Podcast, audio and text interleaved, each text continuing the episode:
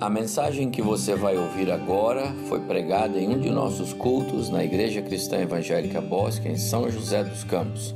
Ouça atentamente e coloque em prática os ensinos bíblicos nela contidos. Nós vamos voltar à primeira carta de Pedro, no capítulo 2, versículo 9. Nós já temos lido esse texto e temos estudado o texto juntos em alguns domingos de manhã. E quero então terminar o estudo desse versículo, desses dois versículos com vocês. Então convido você a abrir comigo agora sua Bíblia em 1 Pedro 2, 9 e 10. Eu queria desafiar você, depois deste domingo, que nós concluiremos o estudo desses quatro adjetivos do povo de Deus, é, desses quatro qualidades do povo de Deus, que você voltasse e memorizasse esse versículo com sua família. Mas memorizasse colocando esse versículo na primeira pessoa do plural, que nós somos raça eleita, sacerdócio real, nação santa, povo de propriedade exclusiva de Deus, a fim de proclamarmos as virtudes daquele que nos chamou das trevas para sua maravilhosa luz. Nós, antes que não éramos povo, que não tínhamos alcançado a misericórdia, mas que agora alcançamos misericórdia. Vamos ler o texto? Diz assim: Vós, porém, sois raça eleita, sacerdócio real, nação santa, povo de propriedade exclusiva de Deus, a fim de proclamardes as virtudes daquele que vos chamou das trevas para a sua maravilhosa luz. Vós sim que antes não erais povo, mas agora sois povo de Deus, que não tinhas alcançado misericórdia, mas agora alcançastes misericórdia. Muito bem, irmãos, o porém do versículo 9 nos faz pensar no contexto do texto, naquilo que vem antes do texto. E o que vem antes do texto é uma exortação de Pedro, baseado no Evangelho, a que nós nos despojemos do pecado e nos revistamos da nova vida com a ajuda e a direção de Jesus, a pedra angular que suporta a construção do edifício espiritual, do qual você e eu somos, somos pedrinhas, somos pequenos tijolinhos. E quando ele chega até aqui, dizendo sobre aqueles que são salvos e sobre aqueles que são desobedientes, portanto, eles não estão sendo edificados na pedra angular, mas eles tropeçam nessa mesma pedra, ele usa esse porém para fazer um contraste entre aqueles e nós. Nós já estudamos aqui e vamos no começo desse tempo fazer uma breve revisão. Nós já vimos a expressão raça eleita. É bom sempre lembrar que, tanto na visão criacionista de mundo, quanto em outras visões que estudam os seres humanos, não existem raças humanas. Existe uma raça só humana. Então, para o cristão, o africano, o europeu, o chinês, o japonês, o brasileiro, o americano, o árabe, todos são de uma mesma raça humana. Não há diferença para Cristo, para Deus, nessa raça. Essa raça é a raça de Adão. Adão foi criado e de um só veio toda a raça. Na ocasião, nós estudamos que, por causa do pecado de Adão, e porque somos raça única, nós somos solidários ao erro e à desobediência dele, ou seja, aquilo que ele fez vale para todo mundo que veio depois da sua raça. Como raça humana, recebemos de Deus alguns mandatos, por exemplo, o mandato de cuidar da criação, o mandato de encher a terra, o mandato de ocupar a terra de forma inteligente.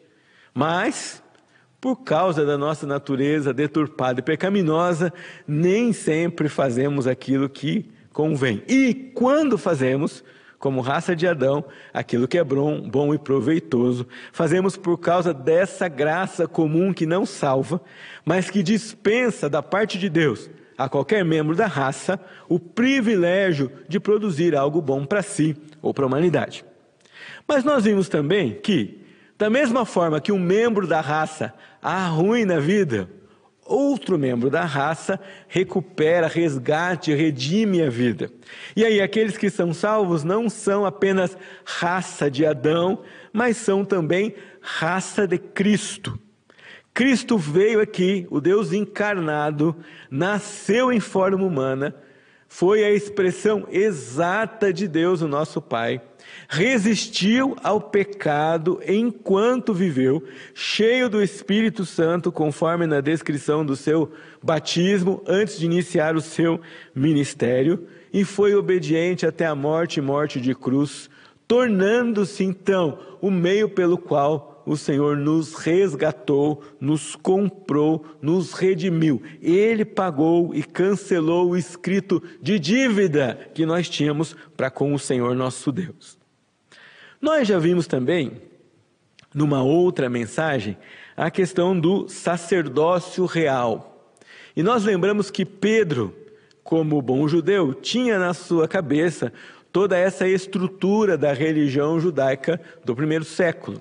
Tanto que ele se converte a Jesus Cristo, ele recebe Cristo como Messias, mas ele continua frequentando o templo. Você tem o um relato da cura daquele homem coxo à porta do templo e ali anuncia o evangelho. Ele, quando pensa nesse sistema, lembra da figura do sacerdote.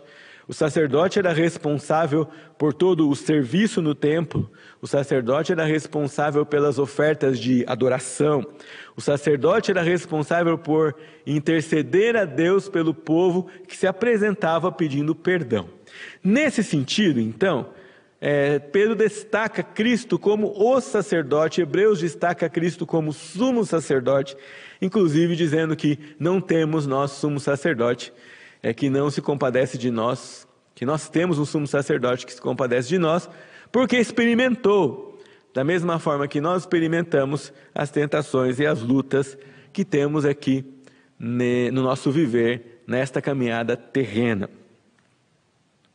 Mas ao pensar sobre sacerdotes, nós pensamos aqui sobre três desdobramentos da função dos sacerdotes, que também se aplicam a você e a mim, como sacerdotes reais, ou sacerdotes do reino, do reino de Deus, do reino espiritual de Deus, que é implantado por meio do coração daqueles que são salvos por Jesus Cristo. E o primeiro deles é a adoração. Nós somos sacerdotes para adorar e para com nossa adoração falar dos atributos do nosso Deus. Nós somos sacerdotes para servir. A diversidade de serviço na igreja, Pedro vai dizer isso no capítulo 4. Há aqueles que pregam, há aqueles que cantam, há aqueles que gravam e editam os cultos. Tudo isso é um conjunto de serviço que os sacerdotes engajados no trabalho de Deus fazem. E também a questão da intercessão, orando não só apenas pela família, pela igreja, pelos amigos, pelos conhecidos, mas orando, como a Bíblia manda, é, pelas autoridades que são constituídas no país e por aqueles que de alguma forma é, sofrem pelo exercício dessa autoridade ou por aqueles que abusam dela. E nós oramos que o Senhor alivie a mão desses sobre o nosso povo, sobre os povos ao redor do mundo que sofrem na, na mesma mesmo tipo de situação. Tendo então estudado raça eleita e sacerdócio real, nos restam nação santa e povo de propriedade exclusiva de Deus, e é isso que nós vamos estudar hoje. E eu queria começar definindo com vocês nação. O que é uma nação? É, nós às vezes misturamos nação, país, território, tudo parece a mesma coisa para nós. Mas olha que interessante. Uma nação é formada de cidadãos que residem num determinado local, obedecem a regras regulamentações e lutam pelo bem de sua sociedade. Nesse caso, o cristão é um cidadão de pelo menos duas nações. Pelo menos porque alguns têm mais nacionalidades, não é? Mas nós que temos uma nacionalidade só, somos cidadãos de pelo menos duas nações. Então todo cristão tem pelo menos duas nacionalidades. O bispo de Hipona Agostinho, pensando sobre isso, escreveu a cidade de Deus e a cidade dos homens. Ou seja, como nós, como cristãos, vivemos com um pé em cada cidade. Como é que nós pensamos a nossa cidadania terrena?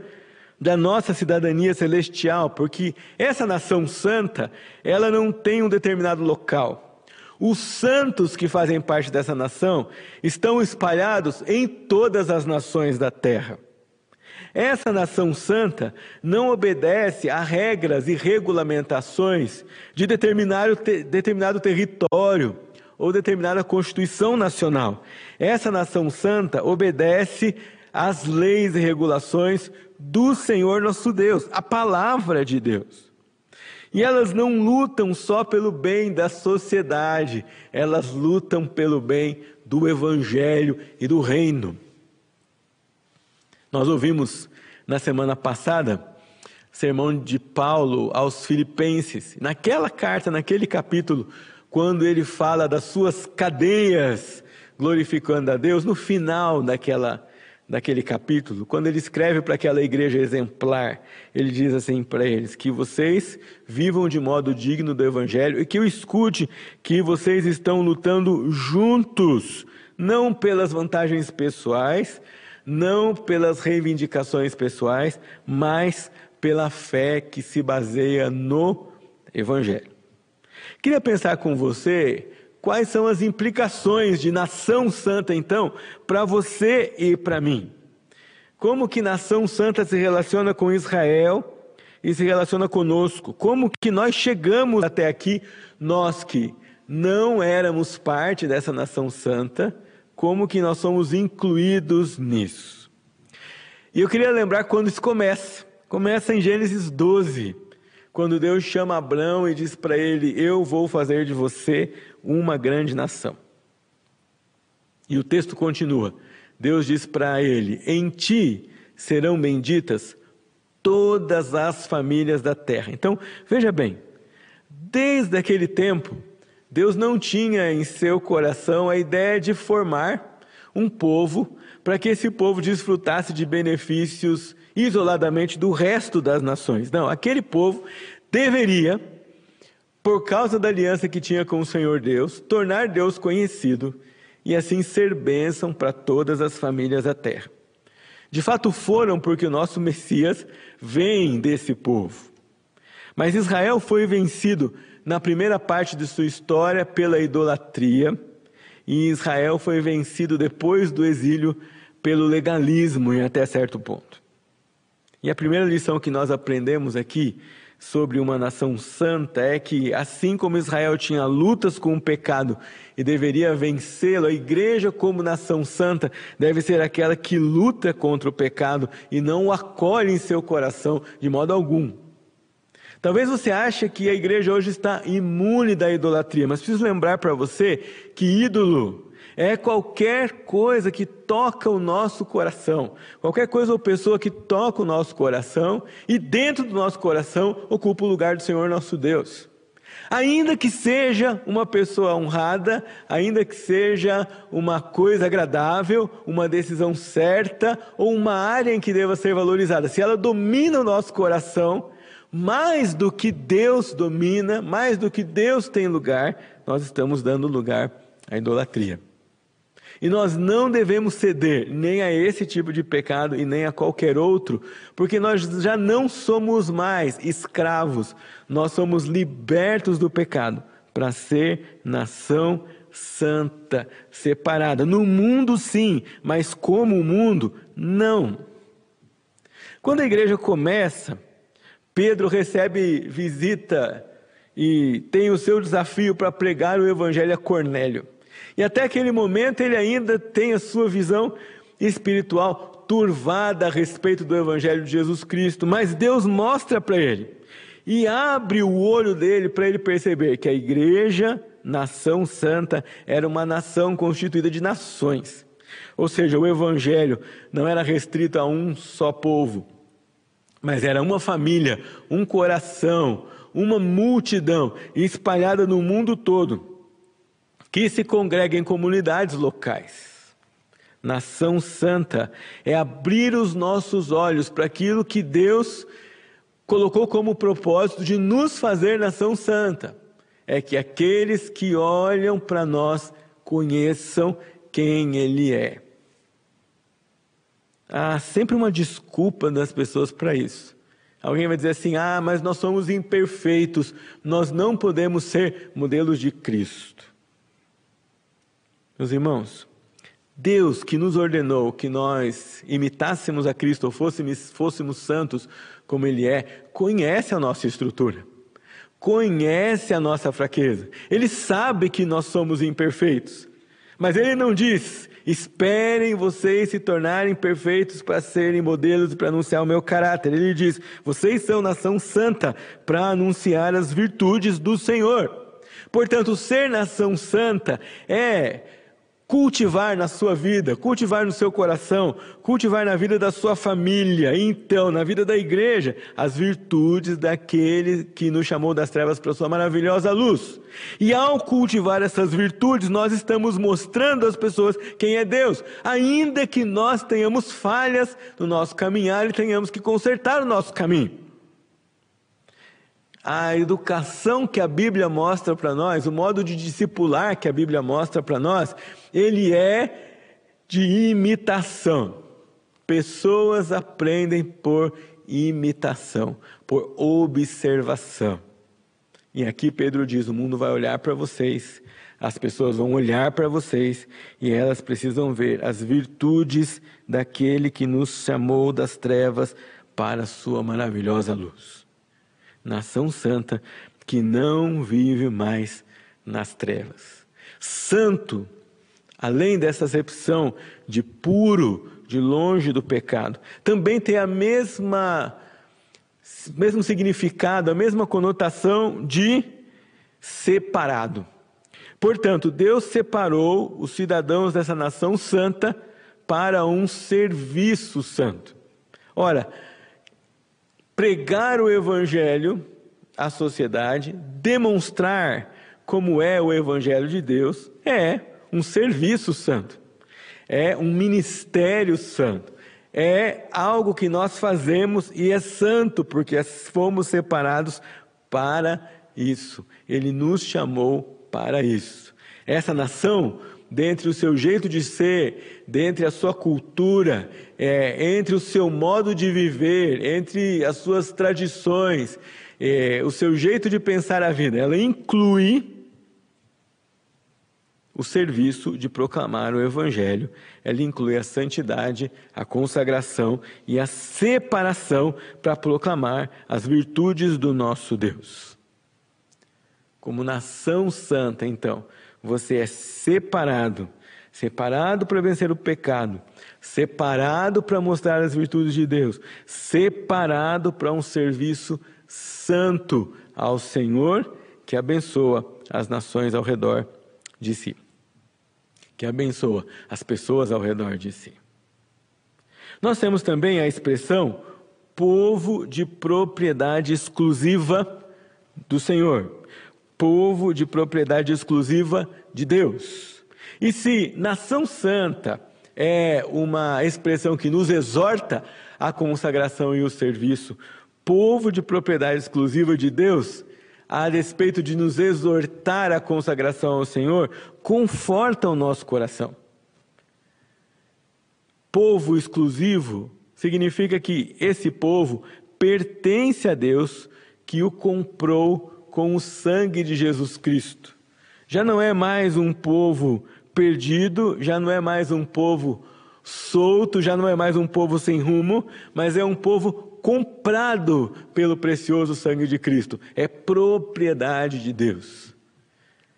Agora, meu querido, se você sabe cuidar das suas propriedades, quanto mais o seu Deus, o Senhor que o salvou e cuida de você. Essa verdade nos traz conforto. É um texto em Malaquias que ainda é deveras especial para nós quando lemos. Ele diz assim: Eles serão para mim particular tesouro. Naquele dia que prepararei, diz o Senhor dos Exércitos, poupá-los-ei como um homem poupa seu filho que o serve.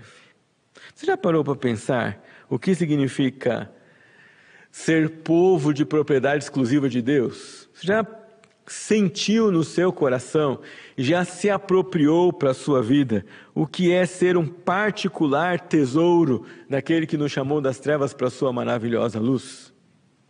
Você percebe quanto essa verdade nos enche de satisfação, nos enche de plenitude, acalma o nosso coração. Porque a nossa vida não se limita a essa vida, porque a nossa alegria não se limita às coisas transitórias, porque o nosso senso de destino e de propósito não está nas, no, naquilo que nós alcançamos em nossa competência, mas está naquele que nos comprou e nos fez seu particular tesouro. Quando você lê esse texto, você tem que se sentir guardado no baú do Senhor, protegido por Ele, vigiado por Ele. Aliás, isso significa a palavra guardar mesmo quando nós lemos aqui, por exemplo, em Filipenses, que não devemos andar ansiosos é, de coisa alguma e a paz de Deus guardará o vosso entendimento. Ou seja, ela vai montar guarda, ela vai vigiar. O Senhor nos guarda, nos protege, Ele nos cerca, Ele anda conosco. Mesmo quando coisas ruins acontecem ao tesouro de Deus, nós não estamos alheios ao seu cuidado, nem ao seu, ao seu manejo e à sua proteção.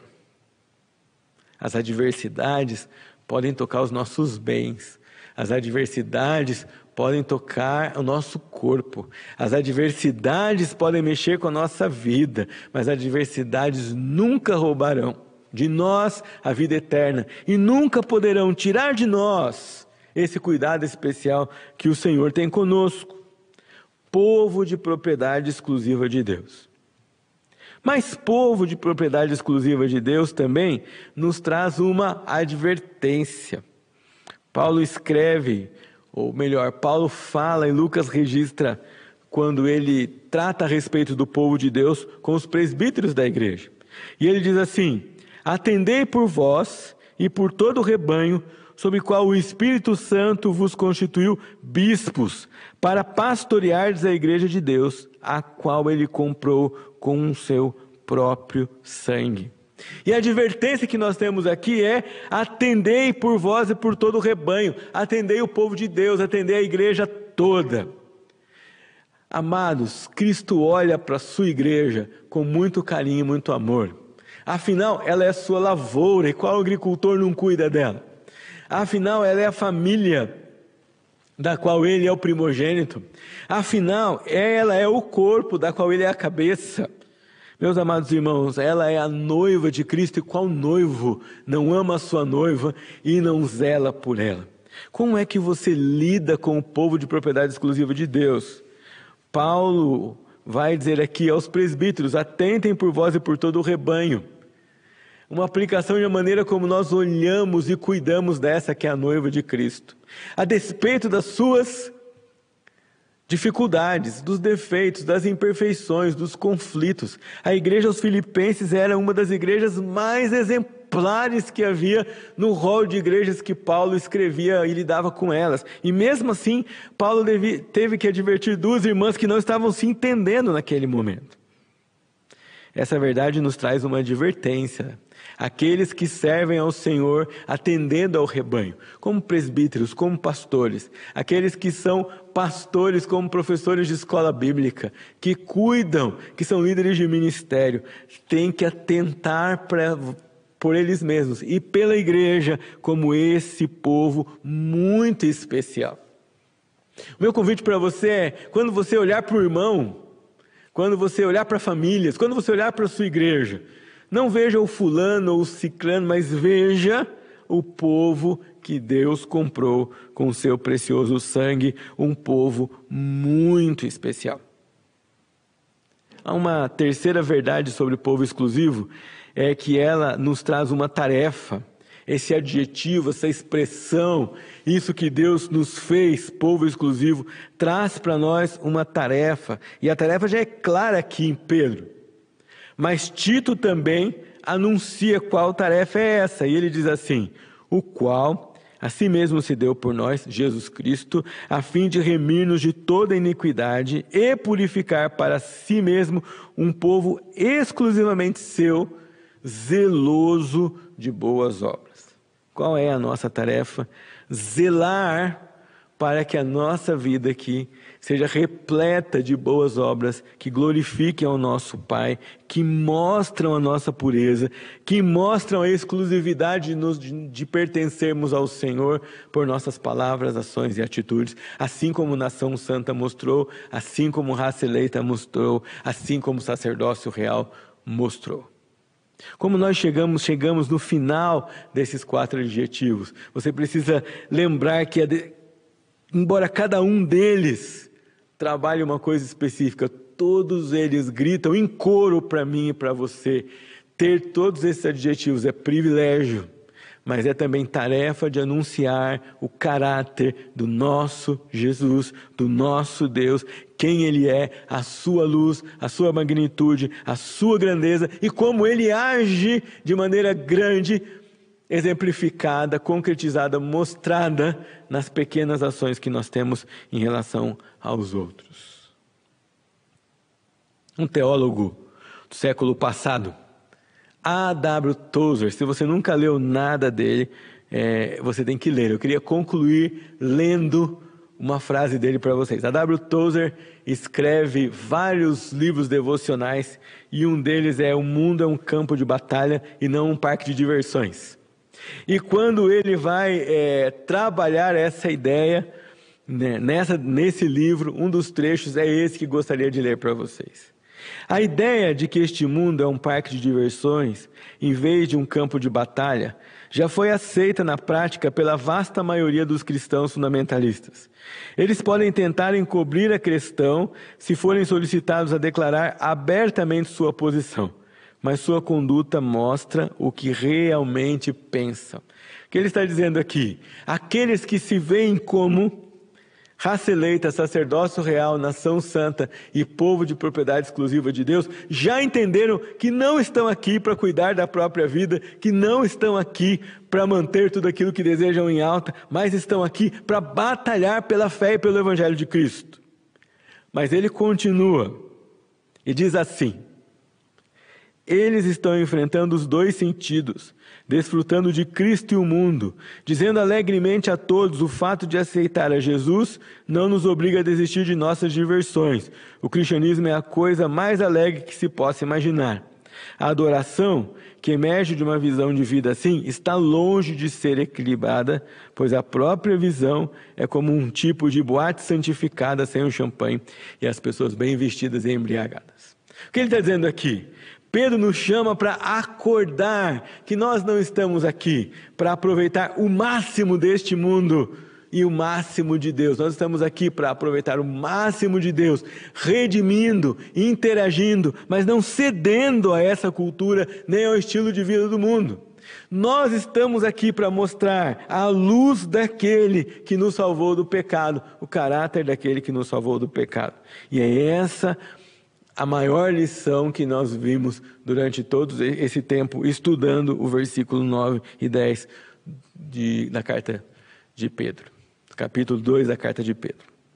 O mundo não é um parque de diversões. Você não está aqui para satisfazer todos os seus desejos. Você não está aqui para que tudo dê certo na sua vida como você imaginou. Você está aqui para batalhar pelo Evangelho de Jesus Cristo e que você assuma essa tarefa como indivíduo, como família e como parte da Igreja Cristã Evangélica Bosque dos Eucaliptos. Vamos orar? Nós clamamos, Senhor, que o Senhor nos ajude. Às vezes, a prosperidade é maior inimiga nossa do que o conforto, do que a adversidade, do que a luta. E nós pedimos que, como igreja, como famílias, como pessoas, o Senhor não nos deixe cair, não nos deixe cair no erro, meu Deus, de nos ligarmos a muitas coisas dessa vida e esquecermos de batalhar pela fé, de batalhar pela, pelo Senhor, de anunciar o caráter do Senhor. A começar na minha família, que cada família desta igreja se dispõe a pagar o preço de anunciar o Evangelho, de obedecer ao Senhor, de viver em santidade, de falar da tua palavra, de crer que, como povo de propriedade exclusiva do Senhor, somos guardados pelo Senhor e obedecemos aquilo que o Senhor nos manda fazer. Nos ajuda Pai, a perceber que não precisa estar tudo bem, não tem que estar tudo em ordem, não tem que estar tudo de acordo com o que nós imaginamos, para que nós obedeçamos e façamos a tua vontade. Nos ajuda a assumir no nosso dia a dia a condição de raça eleita, sacerdócio real, nação santa e povo de propriedade exclusiva do Senhor. Oramos assim em nome de Jesus. Amém.